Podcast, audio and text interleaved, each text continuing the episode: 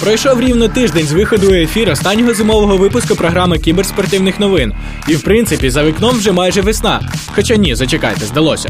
Проте ні сніг, ні завірюха, ні страшні радіо КПІ та програмі Inside Gaming. І з вами її ведучий Макс. Користуючись владою, хочу привітати всіх дівчат зі святом 8 березня та подякувати, що дозволяють своїм хлопцям бавитися в ігри.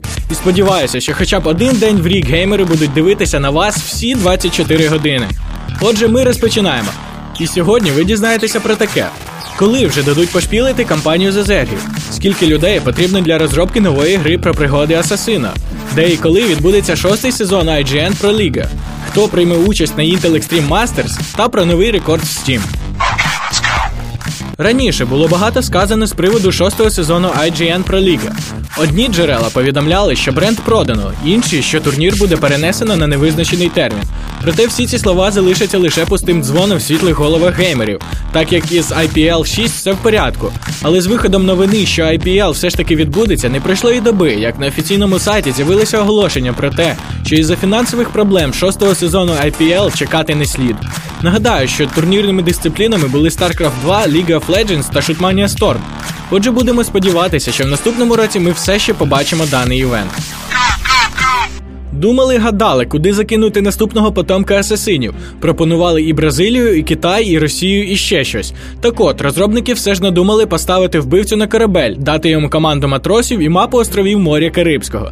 Тепер віртуозний кілер в капюшоні буде чи не найкращим піратом, про що буде казати навіть сам Чорна Борода.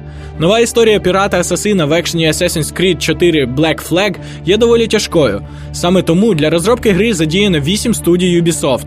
Основна причина величезна кількість локацій, а саме 50, включаючи декілька величезних міст, купу островів та гігантські океанські простори, де можна буде знайти скарб та ще й не один. Реліз гри заплановано на 29 жовтня 2013 року, а поки що можна сповна насолодитися роликом на Ютубі. Хто чекає StarCraft 2 Heart of the Swarm? До виходу доповнення до легендарної гри залишилося вже менше тижня. В кампанії на вас чекають пригоди в ролі Сари Керріган, лідера зергів. І в той час, як королева намагається заволодіти роєм, головній героїні доведеться боротися як за своїх зергів, над якими вона втратила контроль, так і спробувати помститися лідеру Теранів Менгску. В мережі знову з'явився свіженький ролик з приводу виходу гри. Назва йому Помста. А поки всі стратеги чекають на гру, хлопці і дівчата з порталу Team Liquid порадували цікавою статистикою. Вони не полінувалися і підрахували, скільки грошей заробила кожна раса на турнірах, починаючи з самого початку другої частини Старкрафту. За три роки функціонування Battle.net для StarCraft 2 найбільше грошей заробили тирани та зерги приблизно по 2,5 мільйони доларів. І трішки менше отримали протаси. Вони загребли собі 2 мільйони 100 тисяч доларів. Також дана статистика наочно показує різницю в заробітку корейських про-стратегів та гравців некорейських. Цифри доволі цікаві. Intel Extreme Masters Season 7 проходить з 5 по 9 березня в Гановері.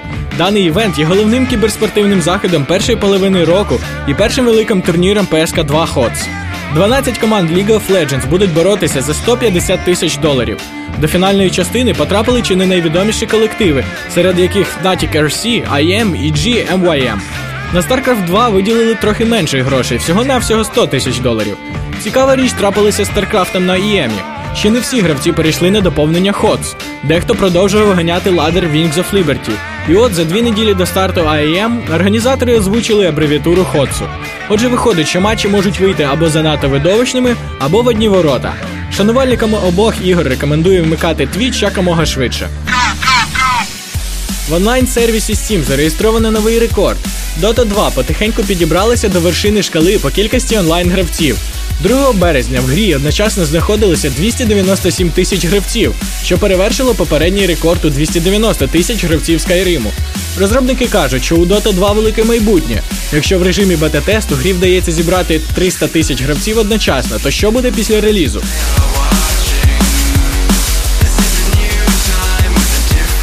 На сьогодні це все. Слухайте старі і нові випуски в пабліку ВКонтакті slash KPI Gaming та на сайті r.kpi.ua. З вами був Макс, а.к.а. Ghost, програма Inside Gaming та Радіо КПІ. Good luck, have fun!